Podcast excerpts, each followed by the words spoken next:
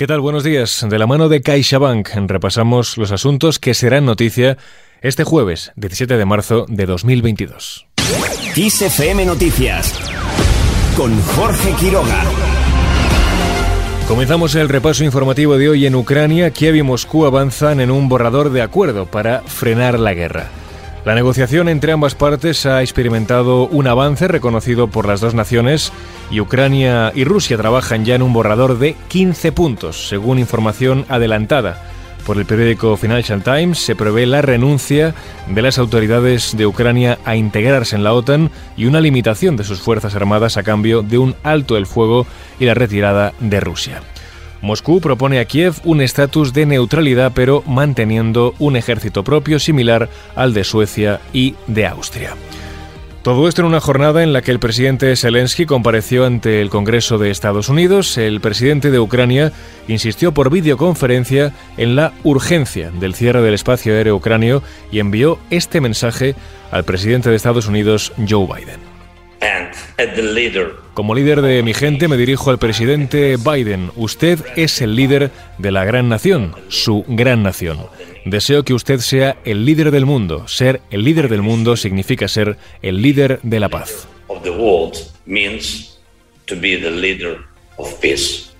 Además, Zelensky apeló a la memoria de los estadounidenses, les pidió recordar Pearl Harbor o el 11S cuando fueron atacados.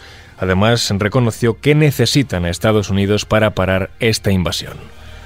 Por su parte, el asesor del presidente ucraniano, Mikhail Podolyak, ha reiterado que su país no aspira ya a un proceso de ingreso en la OTAN y ha explicado que Ucrania espera formar algún tipo de alianza con cinco o siete países que estarían, dice, legalmente obligados a salvaguardar la seguridad de su país.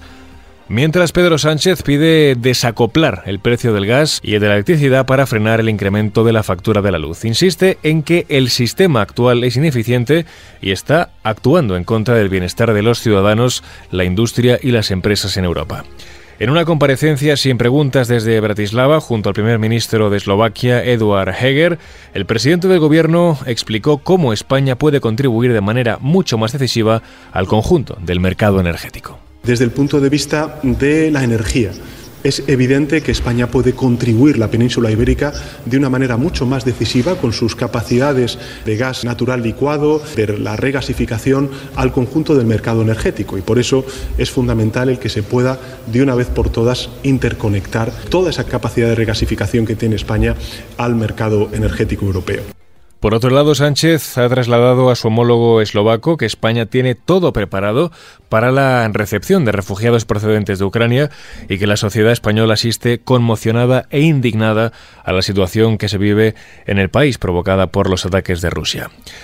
En línea con este asunto, José Luis Escribá explica hoy en el Congreso el plan de acogida a refugiados ucranianos. El ministro de Inclusión, Seguridad Social y Migraciones comparece en la Cámara Baja para dar cuenta del plan de acogida a los refugiados ucranianos que huyen de la guerra.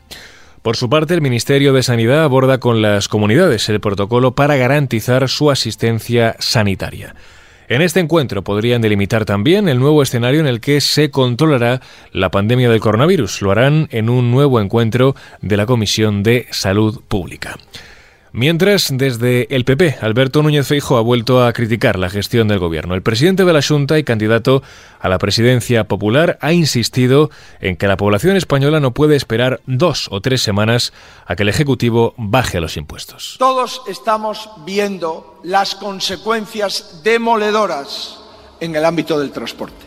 Es imposible distribuir leche y piensos en buena parte del territorio español no hay suministros en varios sectores de la economía. Ayer ha habido Consejo de Ministros.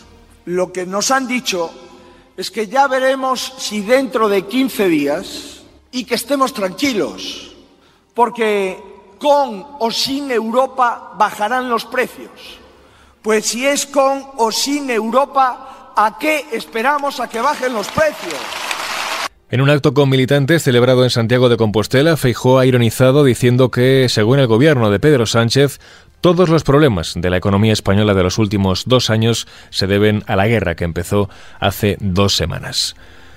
Al margen de este asunto, el precio medio mayorista de la electricidad bajará este jueves un 17,6% respecto a su dato de este miércoles. Llegará a los 217,13 euros por megavatio hora, lo que supone su precio más bajo desde el inicio de la invasión rusa sobre Ucrania.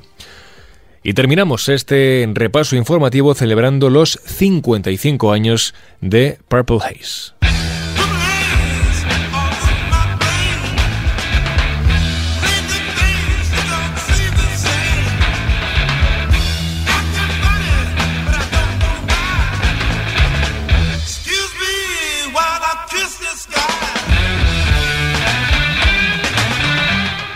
Este 17 de marzo, una de las canciones más emblemáticas de Jimi Hendrix celebra su 55 aniversario. Originalmente la letra era un poema largo titulado Purple Haze Jesus Saves, del cual Hendrix extrajo varios versos. Una canción que parece estar describiendo una especie de viaje psicodélico. Con el recuerdo a Hendrix y a este Purple Haze lo dejamos. Más noticias en los boletines informativos de Kiss FM. Muy buenos días.